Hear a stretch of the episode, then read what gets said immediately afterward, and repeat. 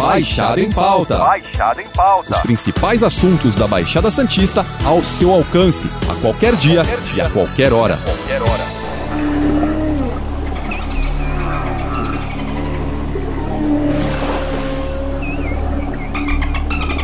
O inverno chegou e com ele muitos animais marinhos e aves. Nesta época do ano, por exemplo, é mais comum ver pinguins, lobos marinhos e baleias pelo litoral de São Paulo.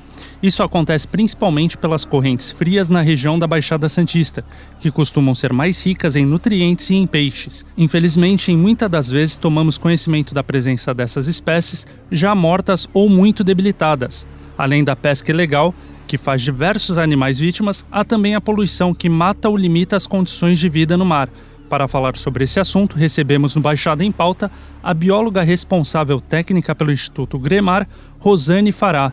Bom dia, Rosane, tudo bem? Olá, Matheus, bom dia, tudo bem e você? Tudo bem também, Rosane. É isso mesmo? Nessa época do ano, o nosso litoral é mais visitado por esses animais marinhos? Além da busca por alimentos, alguma outra explicação? É isso mesmo. Nesse período de inverno, né, então a partir de maio, junho, a gente recebe esses visitantes aqui, principalmente os pinguins, as baleias, os lobos, e eles se direcionam, né, os, no caso dos pinguins, eles saem das colônias da Argentina, da Patagônia, Ilhas Malvinas, e eles vêm aqui próximo da nossa costa. Na verdade, eles ficam mais ali perto da plataforma continental, onde tem é, uma disponibilidade grande de alimento. Então, onde tem uma corrente ali que beneficia, né, onde tem de fato um grande banquete para eles, né? Então, eles ficam mais distantes, é por isso que a gente não vê tão de pertinho eles normalmente. E esse aumento é considerável é, porque durante todo o ano nós noticiamos casos sobre tartarugas e principalmente toninhas.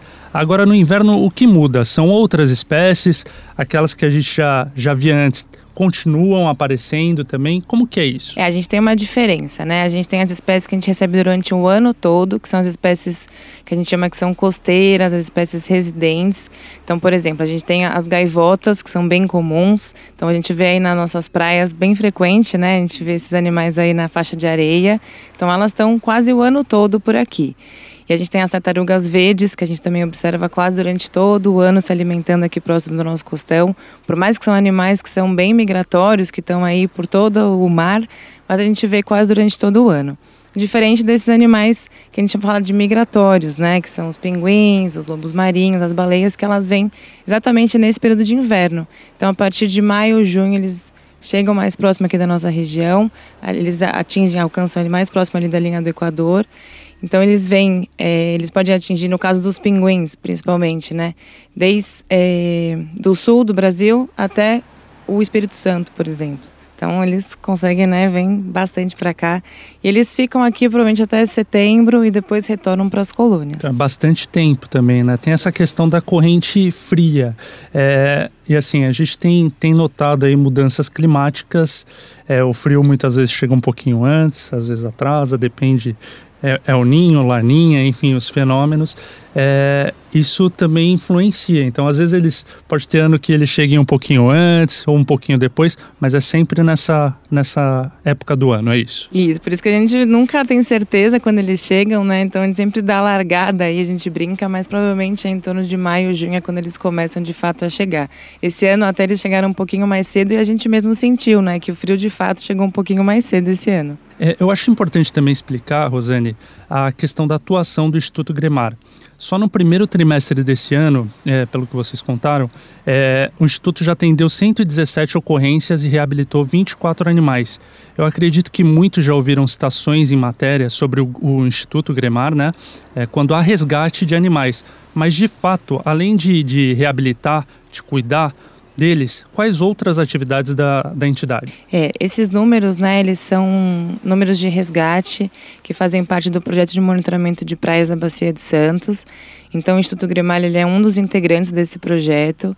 Esse projeto ele é uma atividade desenvolvida para o atendimento de condicionante, é, licenciamento ambiental das atividades da Petrobras, aqui da Bacia de Santos, conduzido pelo IBAMA.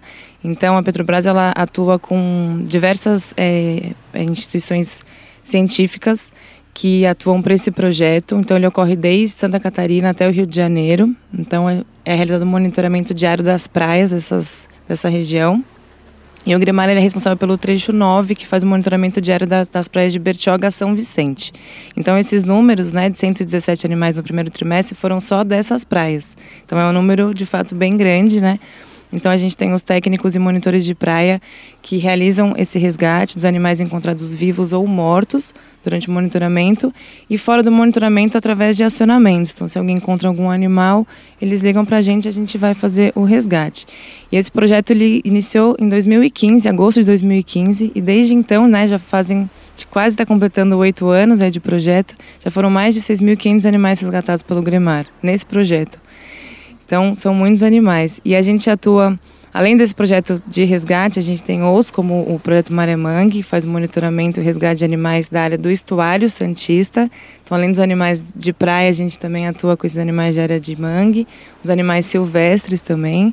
Então, a gente acaba abordando né, todos os animais aqui da região, os animais selvagens, de forma geral. E além de todo esse trabalho com os animais, a gente também tem o trabalho de pesquisa, então não é só a gente cuidar dos animais, se habilitar como você falou, mas também trabalhar todos esses dados, tentar investigar de fato o que está acontecendo com esses animais para a gente tentar mitigar de alguma maneira, né? E o trabalho de educação ambiental, que é um outro pilar muito forte, a gente vem fortalecendo cada vez mais. Também não adianta a gente estar tá trabalhando e vendo que grande parte dos animais de alguma maneira estão sendo impactados por ações humanas e não trabalhar com a parte de sensibilização também. Não, legal. Você falou em educação ambiental, em pesquisa, né? Como você mesma disse, uma coisa puxa a outra, leva a outra. É, Acredita, você acredita que a, a, maior parte dessas espécies encontradas mortas ou debilitadas sofra diretamente com o impacto da poluição provocada pelos humanos? O que dizem e apontam os estudos? Sim, a gente observa isso, infelizmente, quase diariamente. É, então, de formas diferentes, né? Então, a gente recebe animais que, que têm, de alguma maneira, uma interação principalmente com resíduos sólidos, com plástico, tanto de forma externa no corpo, então animais que, que têm o corpo envolvendo com plástico, por exemplo, com tecido, né, ou com algum, algum resíduo que foi descartado de forma incorreta. Isso pode causar lesões no corpo, amputação, por exemplo, no caso de uma tartaruga da nadadeira. E é por isso que a gente recebe os animais bem debilitados, ou a própria ingestão do resíduo, uhum. né, que aí isso também compromete muito o animal e muitas vezes causa até o óbito então tartarugas, aves e mamíferos. E, e, além disso, também resíduos provenientes de pesca, além da própria interação com, com as redes de pesca também. Então, grande parte, né, muitos deles, então a gente fala grande porcentagem deles, dos animais que a gente recebe, estão ligados às ações humanas. Entendi. Com relação a, ainda em relação a isso, né, a gente viu que dois, duas ocorrências neste ano chamaram a atenção, uma envolvendo uma raia e outra uma tartaruga verde. Por que, que esses casos se destacaram no noticiário aí? É, a da raia foi uma raia viola, né? Foi recente, a gente resgatou no Guarujá e foi por conta de uma máscara que estava envolvendo o, o, rosto do animal. Então, provavelmente ele não conseguia mais nadar e não conseguia mais se alimentar e por isso que ele acabou encalhando. E aí a máscara ele também se tornou um outro resíduo durante a pandemia, né? Então já não bastava todo o resíduo que a gente já consome e que a gente, acho que já há muitos anos, né? Não, não é de hoje, é um alerta que a gente já vem falando há muito tempo. E é urgente essa mudança, né? Eu, eu acho que é um, existe uma, uma preocupação constante da, da relação, de como a gente se relaciona com o ambiente que a gente vive. Então já está mais que na hora da gente parar e pensar que a gente, o planeta é um só, né? Então a gente de alguma maneira precisa parar e pensar que a gente tem que cuidar de onde a gente vive. Então não é só os resíduos, a gente tem que estar tá pensando num consumo mais consciente, né? Tem maneiras. Isso pode talvez ser um pouco assustador, mas de alguma maneira a gente tem que ter essa mudança de hábito. Mas a máscara também foi uma, um outro resíduo que a gente passou a utilizar. Então isso acabou sendo bastante impactante, por isso que acabou chamando a atenção da mídia. E a tartaruga é um animal marinho que sofre muito impacto porque ela se alimenta aqui no costão principalmente na nossa região, a gente tem uma área aqui bastante abrigada, um costão muito rico em algas, que é uma das uma principal alimentação dela, principalmente nesse estado juvenil, que é o que a gente recebe aqui. Então, a gente recebe muito esse animal, principalmente com, com plástico no trato gastrointestinal. Infelizmente, essa tinha uma grande quantidade, por isso acabou chamando bastante atenção. São detalhes que a gente pode evitar facilmente, né? É só não fazer o descarte certo do que não, não se usa mais. A máscara, por exemplo, usou, descartou. é algo simples. Lógico, parece ser pequeno pensar só aqui na região, porque a gente está falando de mar e as correntes trazem de outras regiões também. Mas se todo mundo fizer a sua parte, pelo menos com plástico ou máscara, principalmente máscara, que é para proteção, o animal não vai morrer, né? E quais os riscos que estão expostos esses animais no mar? Bom, você já falou de máscara agora, né? É plástico, redes de pesca mas tem algum outro elemento aí que, que prejudique os animais? Olha, eu acho que assim como nós, seres humanos, né, os animais também têm seus desafios na natureza, né? Então a gente tem. Eles têm um ciclo de vida deles.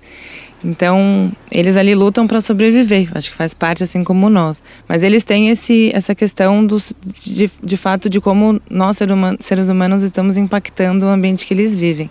Então, acho que hoje, de fato, a, a, as principais ameaças que eles sofrem estão relacionadas com as nossas ações. Então, com certeza, a questão da poluição é uma das principais, né? Não tem como falar. Então, de fato, a, a poluição em relação aos resíduos é uma das principais, a questão da, da, da interação com pesca, seja principalmente a pesca industrial, né? A pesca que é uma das principais ameaças, a questão da destinação do óleo também pode ser uma outra ameaça. Mas essa não tem como falar, de fato, a poluição é a principal ameaça que eles sofrem. E voltando um pouco agora, se esses animais eles vêm atrás de alimentos, como eles acabam se deslocando do grupo, né, deixando o grupo e parando nas nossas praias, encalhando nas praias, a região ainda não seria o destino dessas espécies? Como, como que eles se deslocam e vêm parar aqui na costa? É, então, no caso dos pinguins, eles saem da, das colônias em grupos, né? Então, são animais que fazem essa dispersão que a gente chama em grupo. E aí eles não vêm para a costa, né? Eles não saem da água nesse período. Então eles estão, eles saem da colônia para se alimentar, ficam todo esse período se alimentando, depois retornam para a colônia. E aí, infelizmente, muitos deles ainda jovens, né, acabam encontrando alguns problemas aí no meio do caminho. Então, provavelmente a escassez de alimento, que pode estar ligada aí, provavelmente a questões climáticas, né?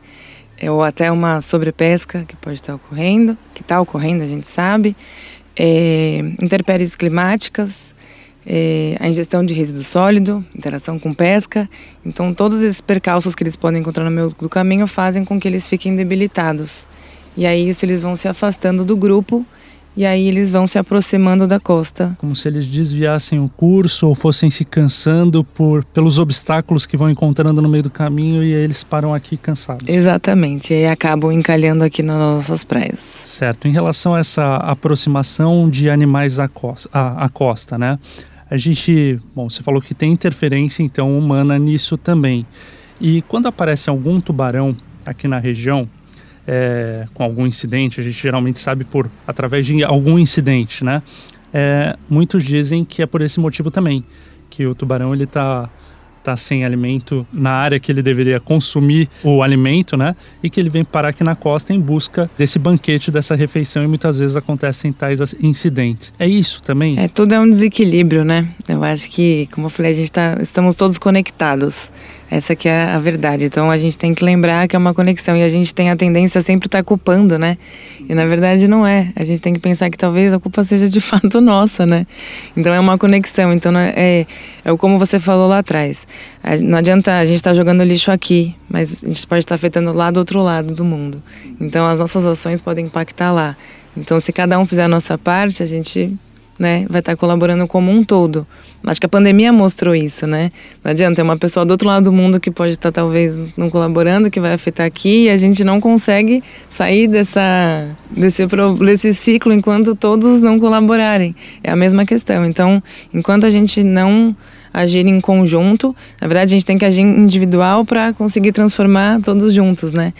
Mas enquanto não haver isso, a gente não vai conseguir encontrar uma harmonia, né? Então, para que todos vivam em harmonia, nós e os animais. Questão de conscientização, né? Já que não há nenhuma lei aí para para punir mais fortemente a questão de multas, até porque não daria, né? Eu acredito, não sei como que vocês abordam isso, tratam isso, porque como a gente está falando é muita gente, é um impacto global, né? Joga algo no mar, vem parar aqui quilômetros, milhares de quilômetros de distância, enfim, é algo meio sem controle se não tiver uma consciência global mesmo, né? E Rosane, em relação às baleias, há algum tempo a gente noticia que a população é muito maior. É, hoje são estimados aí 25 mil baleias da espécie jubarte. É, em meio a tantas informações sobre poluição, por que elas estão em maior número? A que se acredita isso? É, houve depois, né, todo o esforço que houve é, de conservação, principalmente do projeto Baleia Jubarte, né, durante tantos anos, de fato, né, houve um aumento populacional, o que é uma notícia maravilhosa, incrível. E isso pode estar ligado a talvez esse aumento de encalhes que tem ocorrido recentemente, né? É, então, provavelmente, acho que todo esse esforço de anos, de fato, está linkado a esse aumento populacional. E aí muitas pessoas têm perguntado por que, que tanta baleia está encalhando agora? Pode estar linkado a justamente esse aumento de animais. Certo. E esse aumento populacional ele já foi visto como preocupante, né? Ainda mais em áreas portuárias. É, Deve-se mesmo acender um alerta para isso ou não? A gente sabe que assim a, a baleia está no habitat dela, né? Mas é, como que é, é, vista essa situação, inclusive pensando na proteção do animal? É, eu acho que não, acho que a gente tem que pensar de fato novamente, né? Como a gente conseguir é, atender às nossas necessidades e a necessidade do animal, né? Então, a princípio já houveram casos do animal entrar e a gente conseguiu prezar a segurança do animal e das pessoas, né? Então, enquanto a gente conseguir agir dessa maneira, tudo bem. Acho que não houveram tantos casos, tantos animais de alguma, né? Não é um aumento quando que de alguma em... maneira impactou aqui a área do porto, né? Sim, quando você fala entrar, entrar no canal ali, né? Isso. Atrapalhando um pouco a, a movimentação dos navios. Foi é, isso, né? Isso. E conseguiu então retirar. Isso. Então, a princípio, não atrapalhou a dinâmica, assim, pelo que eu sei, né? Não, não houve problema aqui na dinâmica do porto, mas também não, não teve, porque é um risco muito grave, né? Pode, imagina, um animal aqui pode, Sim. se tiver alguma colisão, não só pelo animal, mas pelas pessoas também, né? Sim. Então, a, a gente, né, toda a autoridade portuária já está ciente de como agir nessas questões, né? Já foram feitos treinamentos, inclusive. Até o próprio Gremar já, já fez uma palestra em relação a como agir nessas nas ocasiões juntos com, com autoridades também. Mas a princípio eu acho que não, não, não é uma preocupação ainda em relação a isso. Eu acho que é mais uma notícia boa a gente saber que teve esse aumento depois de tanto esforço, né? Depois de um animal que estava tão ameaçado, saber que realmente, de fato, esse animal está bem. E agora, na verdade, a gente enfrenta outras preocupações agora, né? Acho que esse aumento de encalhe é, é um outro alerta que a gente muitos pesquisadores, né, nós a gente vem se preocupando em relação a isso, de tentar investigar de fato o que está acontecendo, né? Porque ele pode estar associado tanto a esse aumento populacional, mas ao mesmo tempo a gente observa muitos indivíduos, esses que estão encalhando, que são jovens e que estão muito magros. Então, por que, que esses animais estão chegando aqui nesse estado? Então, o que, que acontece, né? Eles, no período de no verão, eles se alimentam, né? Em mares antárticos, eles estão se alimentando. E no período de inverno eles vêm para cá para poder acasalar, ter seus filhotes e amamentar seus filhotes. Então quando eles chegam aqui eles estão muito magros, principalmente os jovens. Então provavelmente eles não estão encontrando alimento onde eles deveriam. Isso e também o aumento populacional, né? Aumenta a população, escassez de alimento. Também. Então, mais uma vez, pode estar associada à questão do aquecimento global, Sim. escassez de alimento. Então, então a gente mais uma vez, né, estamos em pesquisa, a gente está mobilizando, né? Todos os pesquisadores estão, não só aqui, internacionalmente também, então estamos trabalhando para tentar investigar de fato essa questão. Legal. E Rosane, é, como a função do Gremar é também a educação ambiental, como já citado, acho que é bom orientar sobre quais as medidas devem ser tomadas caso as pessoas se deparem com um animal encalhado na faixa areia ou uma ave necessitando de atendimento. Quais os passos devem ser seguidos? O que deve ser feito? Olha, o que a gente instrui sempre é não se aproximar do animal, né? Não encostar no animal. A gente tem que pensar que o animal, a momento que ele está ali, ele está debilitado, ele está doente. Então, não não alimentar, evitar qualquer manejo é, evitar aglomeração, tentar de alguma maneira fazer um isolamento ali para que de fato outras pessoas que chegarem próximas não terem esse contato e imediatamente entrar em contato com o Gremar, se for aqui na nossa região, ou com a equipe responsável, se for em outras áreas, ou com a autoridade lo local que for mais próxima. Aqui na nossa área a gente tem os corpos, né, os bombeiros, os salva-vidas, que são nossos parceiros que ajudam muito aqui na nossa, na nossa atividade, tem os guardas municipais, tem a polícia ambiental, então eles auxiliam bastante, mas imediatamente ligar para a gente para que a gente consiga instruir da melhor forma e que a gente consiga providenciar o resgate. Então, quanto mais rápido esse resgate for feito, mais chance o animal tem de se recuperar. Perfeito, Rosane. Muito obrigado pela sua participação no Baixada em Pauta. E na semana que vem nós voltamos com outro assunto e outro convidado. Lembrando que esse podcast está disponível no G1, Apple Podcast, Spotify, Deezer, Google Podcast e Castbox. Nos aplicativos existe a opção para você assinar esse podcast e também receber um aviso sempre que um novo ficar disponível. Eu sou o Matheus Miller e encerro Baixada em Pauta por aqui. Até o próximo. Tchau.